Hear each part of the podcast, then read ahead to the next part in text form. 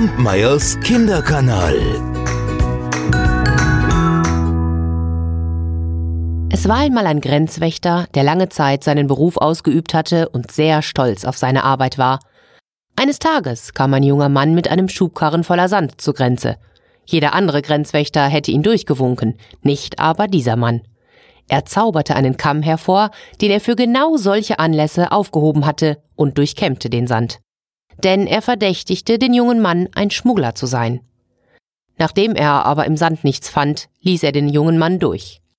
Das gleiche wiederholte sich am folgenden Tag und auch am Tag danach. Er fand nie etwas, aber er ließ es sich auch nicht nehmen, den Sand aufs genaueste zu untersuchen. Tag für Tag, fast 30 Jahre lang. Eines Tages sprach der Grenzwächter den jungen Mann an. Etwas beschäftigt mich schon sehr, sehr lange. Heute ist mein letzter Arbeitstag. Ich gehe nun in den Ruhestand. Die ganzen Jahre habe ich Sie für einen Schmuggler gehalten. Bitte, ich muss es einfach wissen. Sind Sie ein Schmuggler?